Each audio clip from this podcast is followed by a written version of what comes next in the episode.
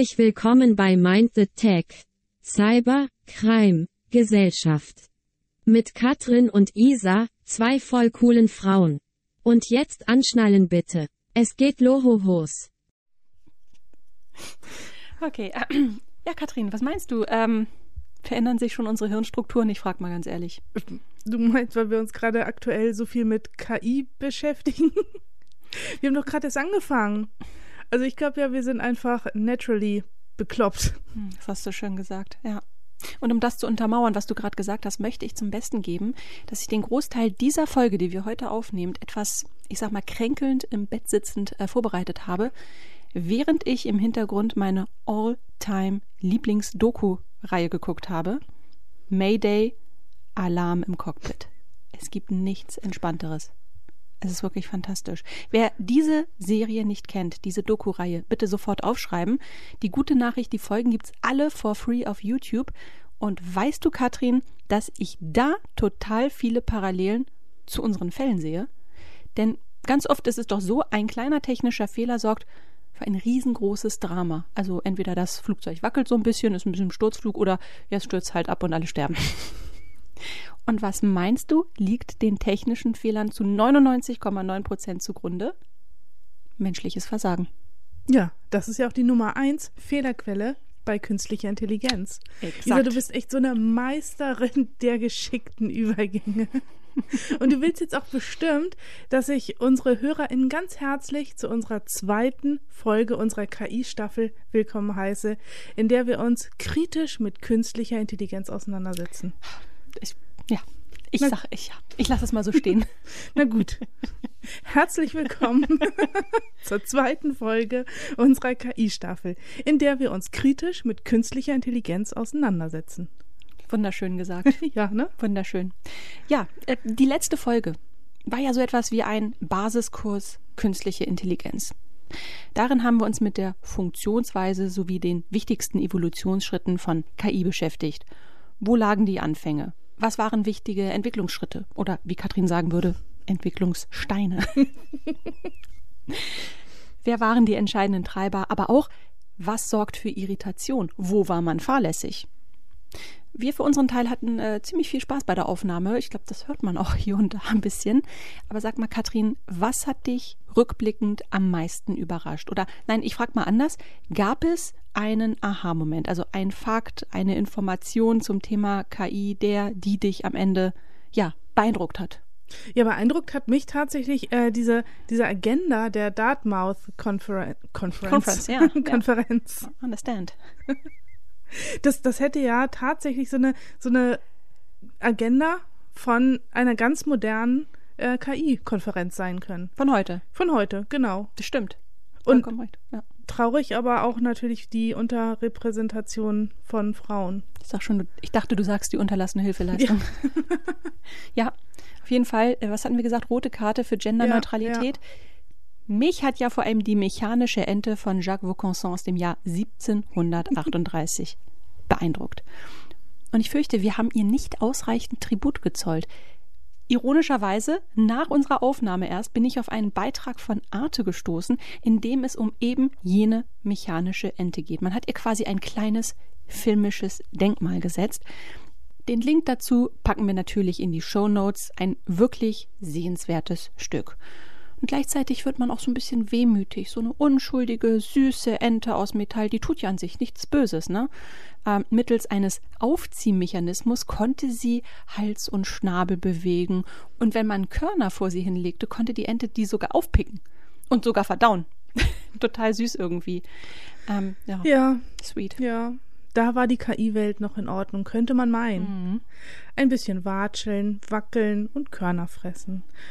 Heute gilt eher stalken, hacken und Firmen erpressen. KI trifft auf Kriminalität. Ja, und wo Kriminalität, insbesondere Cyberkriminalität ist, sind Hacker bzw. HackerInnen nicht weit. Wirklich, Katrin. Wir müssen uns angewöhnen, von HackerInnen zu sprechen. Das haben wir in der Vergangenheit ein bisschen schleifen lassen. Es hat sich nämlich herausgestellt, dass laut einer Studie von Trend Micro rund 40 Prozent der NutzerInnen in Cybercrime-Foren Frauen sind. Also müssen wir hier jetzt nicht die rote Karte für fehlende Gender-Diversität ziehen. Heute mal nicht, nee. Aber wie dem auch sei, Cyberkriminelle lieben KI und das immer mehr. Und wo der Funke noch nicht übergesprungen ist, glaub mir, ChatGPT wird das schon erledigen. Darauf kommen wir aber an späterer Stelle noch zu sprechen. Ja, und damit sind wir auch schon wieder knietief im Thema der heutigen Folge angekommen. Wir wollen der Frage nachgehen, ob und wie stark man bei KI schon von einem Imbusschlüssel des Bösen sprechen kann. Jenem kleinen, aber mächtigen Werkzeug, das in keinem Haushalt fehlen darf. Wie intensiv nutzen HackerInnen KI für ihre Angriffe? Welche Tools und Strategien wenden sie an? Welche Auswirkungen hat das Ganze auf den digitalen Wandel als solchen? Das alles kommt heute mal so ganz kompakt auf den Tisch. Imbusschlüssel ist ja für mich immer so ein bisschen mit IKEA verbunden, ne? Ja, allerdings glaube ich nicht, dass die Tools auch nur ansatzweise so lustige Namen haben. Du meinst so wie Po eng? ist doch der Sessel, ne? Oder dann gibt es doch diesen Übertopf für Kräuter. Bittergurke. Die habe ich mir gemerkt. Und irgendwas mit äh, Ficker am Ende, aber ich habe vergessen, wofür das ist. Ja.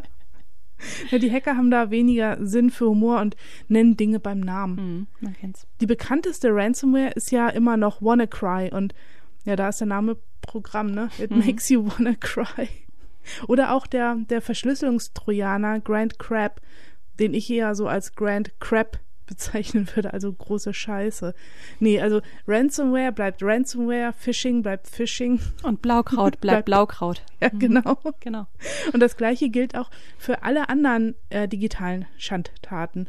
Ähm, aber bevor wir uns das Portfolio im Detail anschauen, müssen wir mal dieses Spielfeld abstecken. Ransomware hat inzwischen unfassbare Ausmaße angenommen, die jede Vorstellungskraft sprengen. Mehr als die Hälfte der deutschen Unternehmen war 2021 betroffen und genau das ist auch der Trend. Hin zu Unternehmen, da wo das Geld sitzt und weg von der Ransomware-Attacke auf die privaten Personen. Die höchste Lösegeldzahlung hat angeblich eine US-Versicherung gezahlt. Das waren 40 Millionen Dollar im Jahr 2021. Im Durchschnitt sind es allerdings eher so ja 200.000 Dollar. Ich würde mal sagen, dass der Versicherungsbeitrag danach leicht angestiegen ist. ja, wahrscheinlich schon. 40 Millionen? Mhm. Ich bin mal bescheiden, mir würde so ein Hundertstel davon reichen. ja, mir auch. So ein durchschnittlicher hier, ne? Mit ja, 200.000. Ich bin bescheiden. Ich bin ganz bescheiden. Ja, der deutschen Wirtschaft entstanden im Jahr 2022 laut Bitkom-Studie rund 203 Milliarden Euro Schaden durch Diebstahl von IT-Ausrüstung und Daten, Spionage und Sabotage. Das kann man ja immer alles gar nicht so ja, haarscharf trennen, was da passiert. Mm, mm. Und das ist hier im Vergleich zum Vorjahr etwas rückläufig.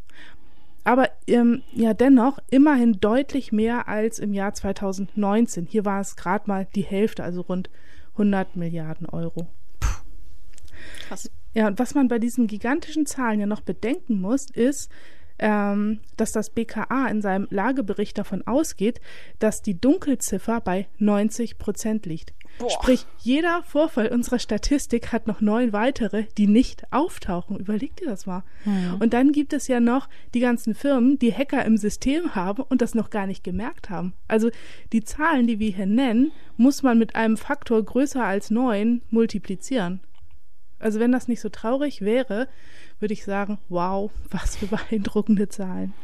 Aber sie sollten uns alarmieren, denn sie sprechen eine eindeutige Sprache. Der KI-Winter ist wieder da.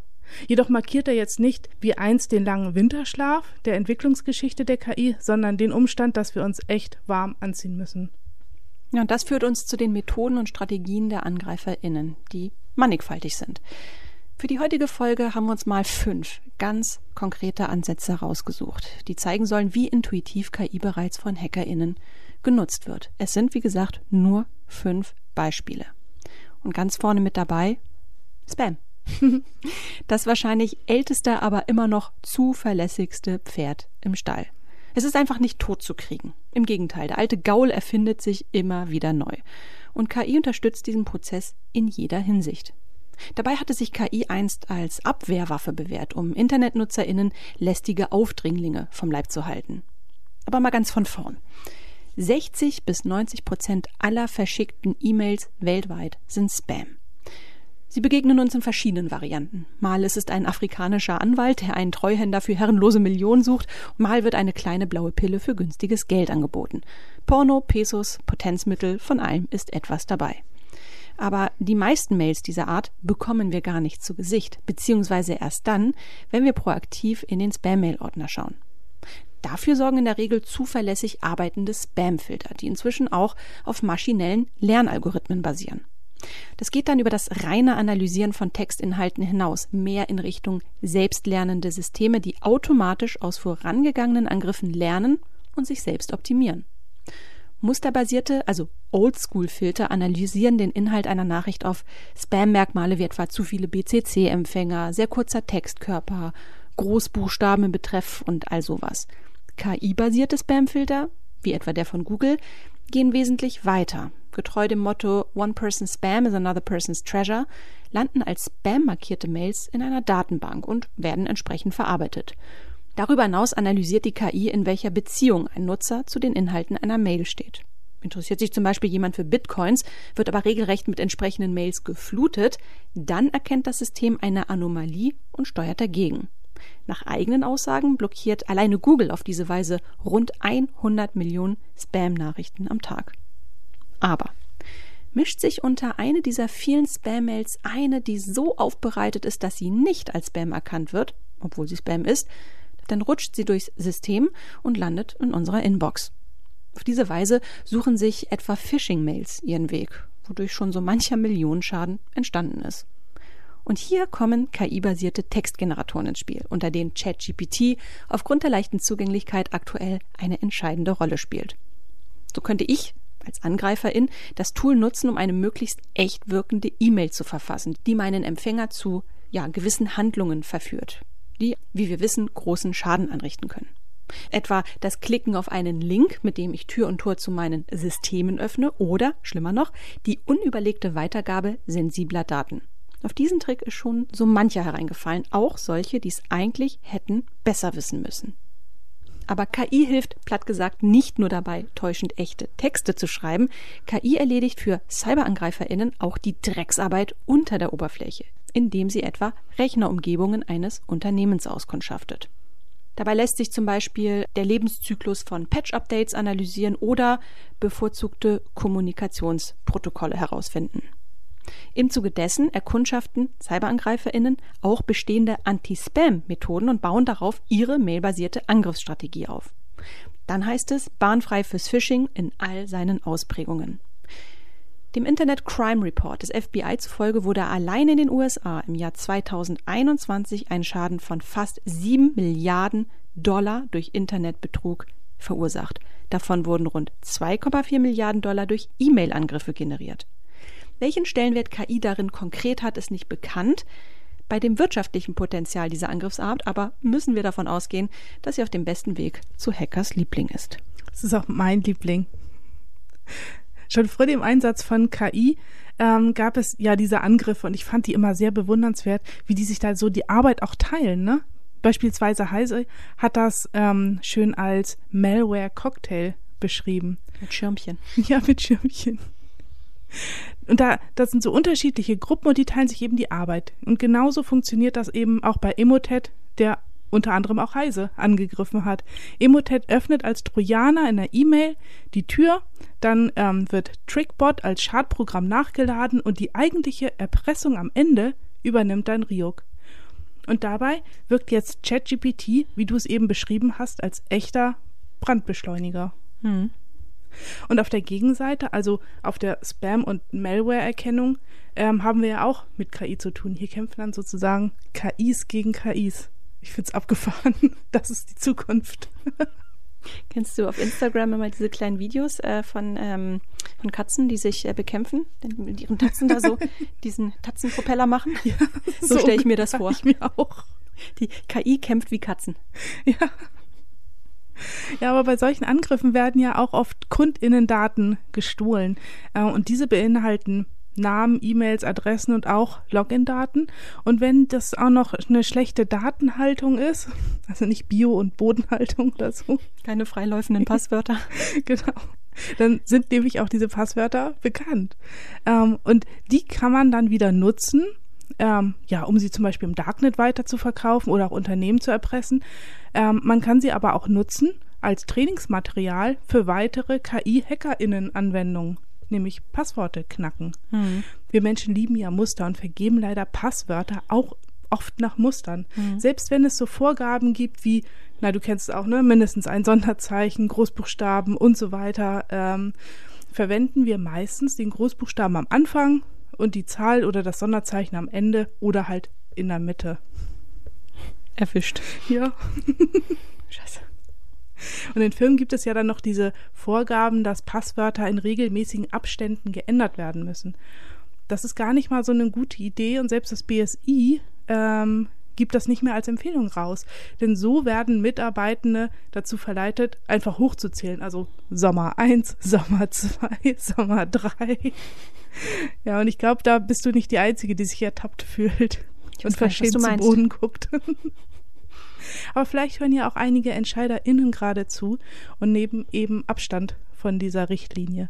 Und ich rufe dazu auch noch auf, äh, den jährlichen Änder dein Passworttag, der am 1.2. immer stattfindet, als einmaliges Event nur noch einmal äh, durchführen zu lassen, nämlich ähm, als das Event nutze einen Passwortmanager und nicht mehr dieses Änder dein Passworttag.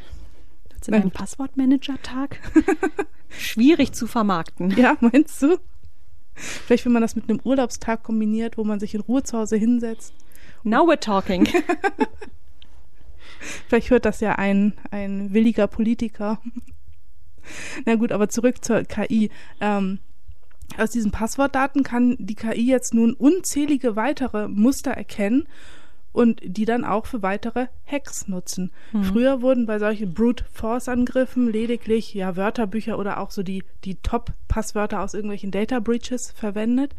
Ähm, und das funktioniert dann so, also ein Programm nimmt meine E-Mail-Adresse zum Beispiel und probiert dann mit jedem Begriff aus dem Duden als Passwort sich einzuloggen aber mit Hilfe der KI werden nun diese ja, gelernten Muster angewendet und somit sind deutlich weniger Versuche nötig. Und leider sind somit auch äh, komplex wirkende Passworte mit diesem ganzen Pipapo, Sonderzeichen und so weiter ja gar nicht mehr so sicher, wenn sie eben in dieses übliche Muster passen. Hm. Tja, ernüchternd. Ja. Okay, greifen wir ein weiteres Mal in die Werkzeugkiste des Bösen. Und ich habe direkt mal eine Frage an dich, Katrin. Erinnerst du dich noch zufällig an den Chatbot Tay? Nee, nur an Clippy. Was? Die kleine. Die kleine Schwester von Gary Gabel? nee. Diese kleine Büroklammer, die immer fragte, möchtest du ein Word-Dokument erstellen? Gary Gabel war von Weight Watcher, so ein Ach. kleiner digitaler Helfer sind bestimmt alle miteinander verwandt. Okay, also du erinnerst dich offenbar nicht an Tay, das ist überhaupt nicht schlimm. Das äh, liegt dann wahrscheinlich auch an der sehr kurzen Lebensdauer äh, von gerade mal 16 Stunden. Denn Tay gab überwiegend anzügliche und beleidigende Tweets von sich, was Urheber Microsoft dann zwang, den Dienst nur wenige Stunden nach seinem Start wieder abzuschalten. Oh je. Jetzt fragst du dich, was war passiert? Ja, ja um das nachvollziehen zu können, müssen wir uns mal kurz äh, mit der Entstehungsgeschichte von Tay beschäftigen. 2016 launchte Microsoft den Chatbot, um eine KI zu entwickeln, die in der Lage ist, wie ein Teenager zu kommunizieren. Ziel war es, Tay später als Dienst für soziale Netzwerke zur Verfügung zu stellen. Damit dies aber gelingt, musste Tay zunächst auf die Interaktion mit jungen NutzerInnen trainiert werden. Das passierte vorwiegend auf Twitter. Und hätte man mich damals gefragt, hätte ich tunlichst davon abgeraten. Denn Twitter ist ja wohl der allerletzte Ort, an dem sich nachahmungswürdige Sprachmuster finden lassen. Ähm, wie dem auch sei, Microsoft hat auf Twitter als Referenz gesetzt und was meinst du, Katrin, passierte dann? Auf jeden Fall nicht das, was geplant war, denke ich. Richtig. UserInnen brachten dem Chatbot absichtlich rassistische, sexistische und andere unangemessene Aussagen bei. Tape begann daraufhin, ähnliche Antworten von sich zu geben und sogar Hassbotschaften und Verschwörungstheorien zu verbreiten. Ja, der Skandal war nun perfekt, auch weil Microsoft nicht schnell genug reagiert hatte, um den Chatbot zu stoppen und zu bereinigen. Als Reaktion darauf ging Tay vom Netz und Microsoft musste sich öffentlich für den Vorfall entschuldigen. Der Fall Tay ist beispielhaft für das sogenannte AI Poisoning, also das Vergiften von KI in dem absichtlich fehlerhafte, gar schädigende Trainingsdaten eingeschleust werden. Dieses Vorgehen markiert eine neue Qualität von Cyberangriffen, weil hier nicht der große und lang geplante Angriff von außen erfolgt, sondern im wahrsten Sinne des Wortes ein System schleichend vergiftet wird. Tay war durch fehlende Überwachung nicht ausreichend gegen verbale Sabotage geschützt. Dabei beschränkt sich AI Poisoning nicht ausschließlich auf Chatbots. Alles, dessen Herzstück ein selbstlernender Algorithmus ist, ist potenziell gefährdet. Dazu zählen auch Bilderkennungssysteme, die für autonome Fahrzeuge wichtig sind, Überwachungssysteme oder medizinische Diagnoseanwendungen. Auch Empfehlungssysteme, die in E-Commerce-Plattformen, sozialen Netzwerken und äh, Musikstreaming-Apps eingesetzt werden. Umso wichtiger ist es, dass KI-Lösungen in der Aufbauphase nicht nur engmaschig von Datenexpertinnen und oder EthikerInnen kontrolliert, sondern vor allem in einer gesicherten Umgebung trainiert werden. Ja, das ist mal so eine komplett neue Art von Problem, die die KI mit sich bringt. Die meisten anderen, wie, wie Spam oder Passwort-Hacking gab es ja schon vorher, jetzt aber eben eleganter und auch von jedem äh, nutzbar. Hm. Aber lass uns nochmal über Deepfakes sprechen. Oh ja, sehr gerne. Haben wir schon die lange sind ja auch nicht neu, genau. Nee. Aber die sind jetzt nun auch viel einfacher und leider auch viel besser geworden. Früher war für ein gutes, also schwer als solches erkennbares Deepfake-Video so einiges an Rechenleistung, Know-how und manuelle Nacharbeit nötig. Heute ist es aber super einfach und mit wenigen Klicks möglich.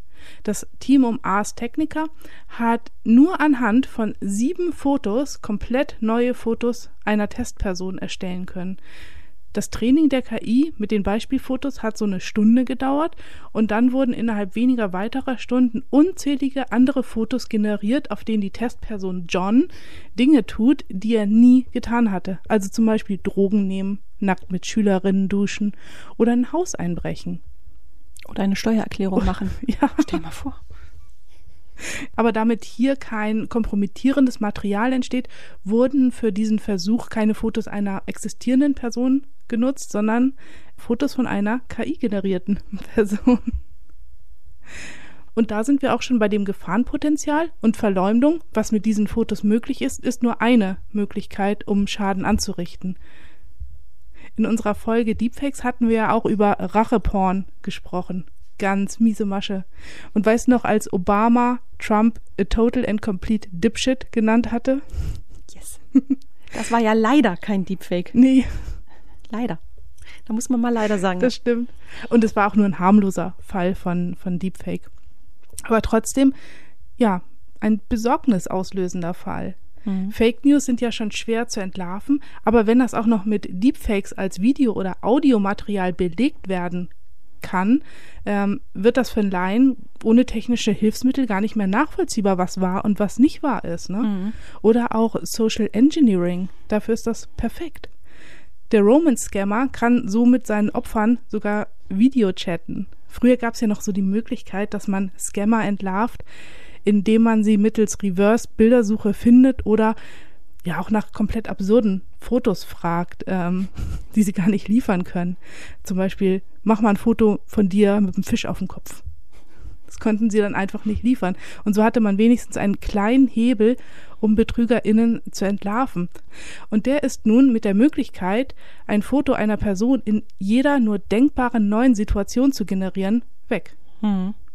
Ja, oder auch CEO-Fraud kann mittels KI-basierter Stimmimitation perfektioniert werden. Auch so eine E-Mail, in der eine Mitarbeiterin gebeten wird, schnell mal zum Supermarkt zu laufen und so eine Gutscheinkarte zu holen, fällt schon lange keine mehr rein. Aber wenn er anruft und Druck macht, ich glaube, ich würde da schon reinfallen. Hm, wenn es gut gemacht ist. Ja.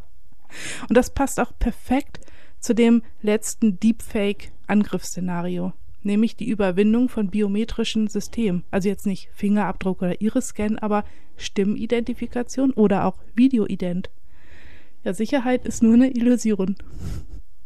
Ja, da wird einem schon ganz schön anders. Aber wir sind noch lange nicht am Ende. Eine Angriffsform haben wir noch. Und die ist besonders mies, denn die holen wir uns buchstäblich selbst ins Haus. Und nun müssen all diejenigen stark sein, die zu Hause einen smarten Kühlschrank, Waschmaschine oder Staubsaugerroboter im Einsatz haben. Denn die können, statt Hilfe im Alltag zu leisten, schnell zur Falle im eigenen Heim werden. Katrin, du siehst aus wie jemand, der sich niemals, nie und nimmer einen Thermomix ins Haus holen würde. Und damit auch nicht das Lidl-Imitat Monsieur Cuisine Connect. Liege ich da richtig? Korrekt. Korrekt, kein Connect. genau. Umso besser, denn 2019 fanden zwei französische Hacker heraus, dass die Software in der Maschine mit Schnittstelle zum Internet auf einem völlig veralteten Mobile-Betriebssystem entwickelt wurde. Ebenso entdeckten sie, dass in dem Gerät ein undokumentiertes Mikrofon verbaut ist, mit dem man NutzerInnen hätte abhören können. Die Betonung liegt auf hätte, denn größere Datenpannen blieben zum Glück aus. Weniger Glück hatte ein Kühlschrankbesitzer, der zwischen dem 23. Dezember 2013 und dem 6. Januar 2014 unfreiwillig bei einem Cyberangriff mithalf, einfach nur dadurch, dass er in Besitz eben jenes Geräts war. Es könnte übrigens auch eine Frau gewesen sein, aber ich habe es jetzt einfach mal ich habe es jetzt meinem Dude zugeschrieben. Mhm. Anyway, ExpertInnen des äh, US-Sicherheitsdienstleisters Proofpoint deckten damals ein Botnetz auf, das nicht nur Rechner, sondern auch andere internetfähige Geräte im Haushalt infiziert hatte, darunter auch besagter Kühlschrank. Ach, scheiße. Insgesamt 750.000 Betrugsmails wurden bei dem Cyberangriff in Umlauf gebracht, davon mehr als ein Viertel über internetfähige Geräte, die von HackerInnen gekapert und kurzerhand in sogenannte Thingbots verwandelt wurden. Thingbots kann man sich ein bisschen wie zwangsrekrutierte SoldatInnen vorstellen, die in ihrer Gesamtheit eine Armee bilden. Die Truppen sind aber nicht alle an einem Ort, sondern über viele verschiedene Stützpunkte verteilt.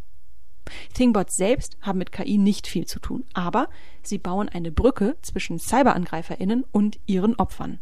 Zum Beispiel, indem sie dazu genutzt werden, Malware auf vernetzten IoT-Geräten zu installieren. Zwar gilt seit einiger Zeit die DIN-Spec 27072, eine Spezifikation zur Informationssicherheit von IoT-fähigen Geräten, aber nach allem, was wir wissen und auch heute hier besprochen haben, würde ich meine Hand nicht dafür ins Feuer legen, dass das Menschen mit cyberkrimineller Energie von irgendwas abhält. Nee, absolut nicht. Aber zurück zu unseren Thingbots. Kommen HackerInnen über Malware-Infizierung nun an sensible Daten heran? Können sie diese wiederum mit Hilfe von KI-Systemen auf bestimmte Verhaltensmuster hin analysieren. Mit dem Wissen bieten sich Cyberkriminellen viele miese Möglichkeiten. Und weißt du, woran ich spontan denken musste, als ich das recherchiert habe? Nee. An Entführungen.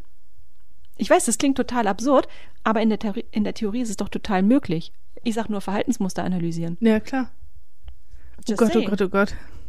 Das ist jetzt alles ein, ein sehr dystopisches Bild, was wir hier gezeichnet haben und das wir auch gar nicht weiter vertiefen sollten, wenn du mich fragst. Daher lass uns mal die andere, die helle Seite anschauen. Wir von Mind the Tech wollen ja ein holistisches Bild der Cyberlage abgeben. Da bin ich aber mal gespannt, ob du das schaffst. Ich hatte doch vorhin äh, von dem Kampf KI gegen KI, Katze gegen Katze gesprochen. Mieze Katze, Mieze Katze.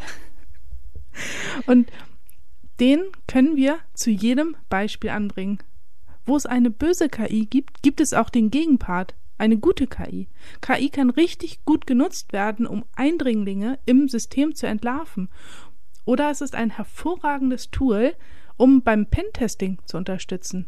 Pentesting steht für Penetration Testing und ist ein Prozess, bei dem Unternehmen und Organisationen ihre Computer und Netzwerke auf Sicherheitslücken prüfen.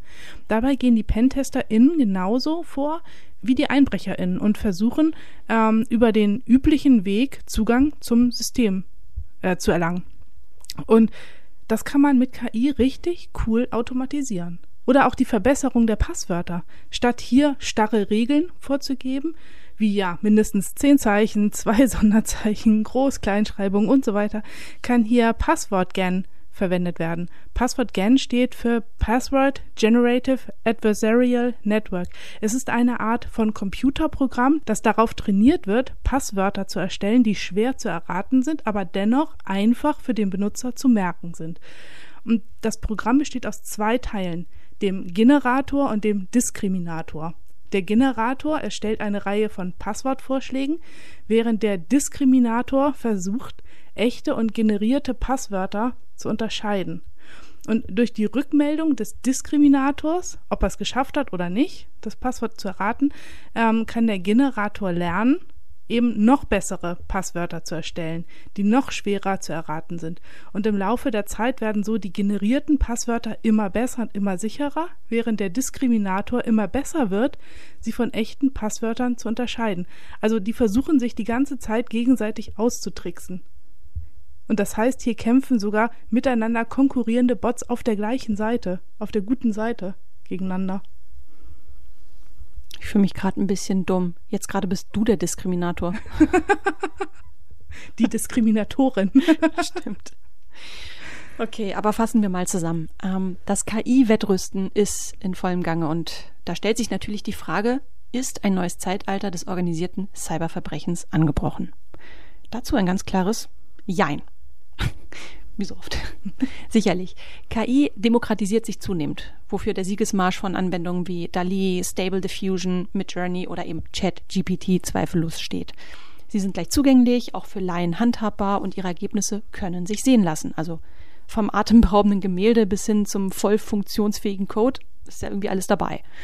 Die einzige Grenze für diese Werkzeuge ist einzig und allein die menschliche Vorstellungskraft. Aber Automatisierung heißt nicht Autonomie. Automation Tools scannen Systeme, verbreiten Malware, führen DDoS-Attacken durch und so weiter. Eine autonome Maschine hingegen trifft Entscheidungen nahezu selbstständig. Das selbstfahrende Auto liefert hier ein gutes Beispiel. Weise ich es an, mich sicher von A nach B zu bringen, entscheidet das System selbst, welche Route es nimmt, wie es Hindernissen ausweicht und so weiter. Bild- und Textgeneratoren sind ebenfalls autonom, denn ich mache lediglich Eingaben und überlasse den Lösungsweg der Maschine. Und nun die entscheidende Frage. Geht das auch mit Cyberangriffen? Sind wir an dem Punkt in der Geschichte angekommen, dass ich nur noch eine simple Eingabe wie starte einen Ransomware-Angriff auf Unternehmen X machen muss und der Rest erledigt sich wie von Zauberhand? Nein, sind wir noch nicht. Denn die Herausforderungen, eine solche Anwendung zu entwickeln, sind immer noch sehr, sehr groß. Nahezu unüberwindbar. Da wäre zum einen der schier immense Berg an Trainingsdaten, den ich heranziehen müsste. Und zum anderen haben wir gerade bei Open Source Lösungen, ohne die es in der Regel nicht geht, ethische Barrieren, die in weiten Teilen für eine gewisse Selbstregulierung sorgen. Kurzum, böswillige KI wird HackerInnen so schnell nicht ersetzen, aber böswillige HackerInnen werden KI einsetzen, um Dritte noch effizienter anzugreifen. Das ist ein Fazit. Das muss man mal erstmal sacken lassen. Das muss man sacken lassen. Da sage ich nur Mayday, Alarm im Cockpit. ja, großartig. Ja. Und wieder auch ein schönes Brett, das wir hier heute geliefert ja. haben. Ähm, Kathrin, was kredenzen wir unseren HörerInnen denn das nächste Mal? Was haben wir denn auf unserer KI-Speisekarte stehen? Hm, ich würde gerne mal so unter die Haube schauen, also so richtig in den Maschinenraum und nicht mit dem Blick auf die Maschinen, sondern auf die Menschen die da unten sind und sie bedienen. Also wer kontrolliert die Modelle? Wer sind diese ganzen unsichtbaren Herrscher an Menschen, die die manuellen Anpassungen vornehmen und auch die das ganze KI-Training durchführen? Mhm. Ich will hier nicht spoilern, aber das wird nicht schön, was oh. wir da zu sehen bekommen.